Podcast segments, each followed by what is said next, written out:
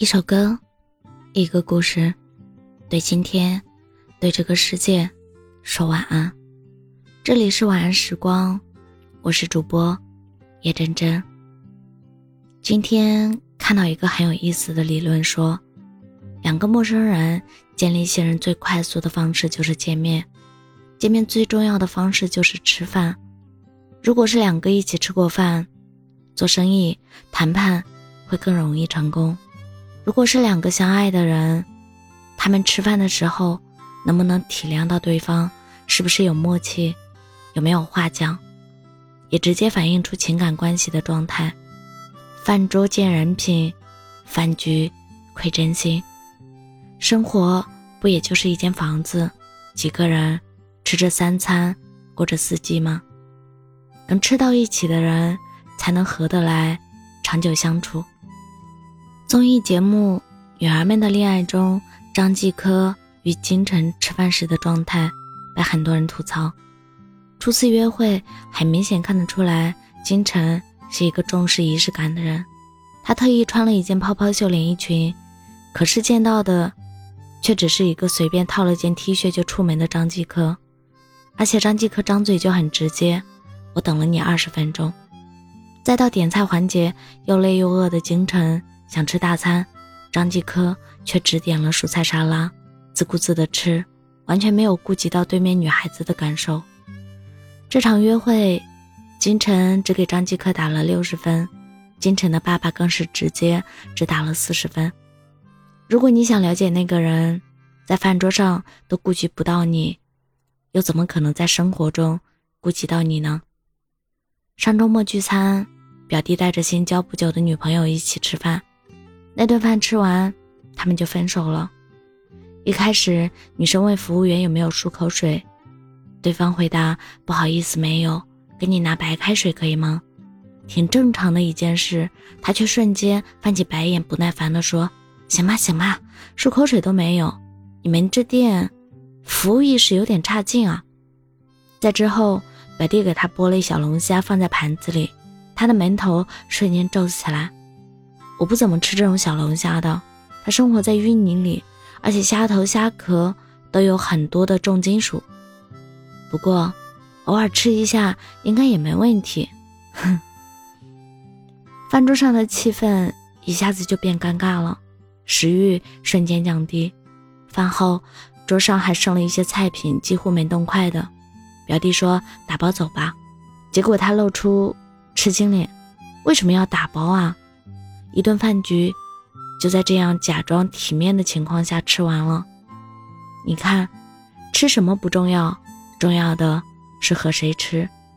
有人会让你收获双倍的快乐，有人却只会让你觉得这一趟就不该来。不管是工作、生活、交友也好，恋爱、结婚也罢，合得来很重要。乍见之欢，不及久处不厌。吃不到一起的两个人就没必要凑合。有个观点，我觉得挺有道理的。是的，如果你不想后悔，那结婚前一定要和对方的家人多吃几次饭。一个人在家人面前总是会更容易表现出最真实的状态。结婚前一起多吃几次饭，能预见未来的很多家庭矛盾。某种程度上也决定了你们是否能长久的在一起。想起今年中秋假期，月月和男朋友去见了男生的家长，他们已经相处一年，两个人的感情很好，双方也到了谈婚论嫁的年纪。但这次见完家长之后，月月迟疑了。午饭一共做了十多个菜，全程是男友的妈妈忙前忙后。月月听到阿姨。小声的叫男友爸爸来起个菜，打打下手。结果对方一句河东狮吼：“这不是老婆子该干的事吗？这点活都干不好，真丢人。”男友妈妈没再说什么，月月被吓了一跳，战战兢兢的吃了饭，话都没敢多说。一个人的原生家庭就是这个人的生活脚本，越长大越发现自己会越像爸爸或者妈妈。这就是心理学中的代际传承。一个人总避免不了会继承父母的性格特点，和家长吃饭的饭局，更像是考察对方原生家庭的检验饭。吃好了，皆大欢喜；吃不好，就要再考虑考虑。毕竟，婚姻是两个家庭的结合，两家人能吃到一起去，才能把日子过得顺风顺水。日复一日，周而复始，生活终究会归于平淡。而我想，无所谓的浪漫，具体化就是浪费时间。慢慢吃饭，浪费时间；慢慢散步，浪费时间；慢慢喝茶，晒太阳，做一切让彼此更舒服的事情。两个人能吃到一起，生活才会有烟火气。愿你幸运，早日遇到那个陪你一起温州煮茶的有缘人。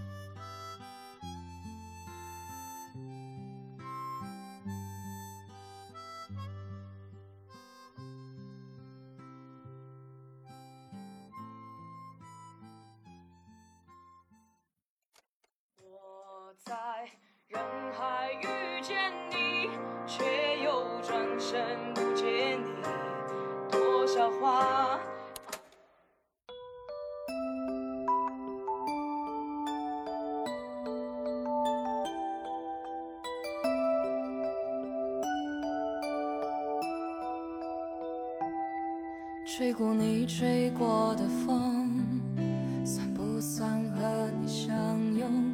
走过你走过的路，算不算做你的梦？跨过你跨过的桥，算不算把你心痛？翻过你翻过的山，我以为就是彩虹。我曾见过的人，